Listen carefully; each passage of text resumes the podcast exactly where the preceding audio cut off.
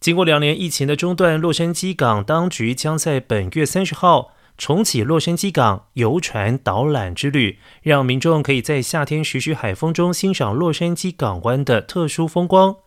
游船导览活动将位于圣佩卓第六街和海港大道的洛杉矶海事博物馆举行。活动从上午的十点半持续到下午的三点，每半小时一班。如果家中有毛小孩同行的话，上午的十一点、中午的十二点和下午的两点班次是宠物狗友好班次。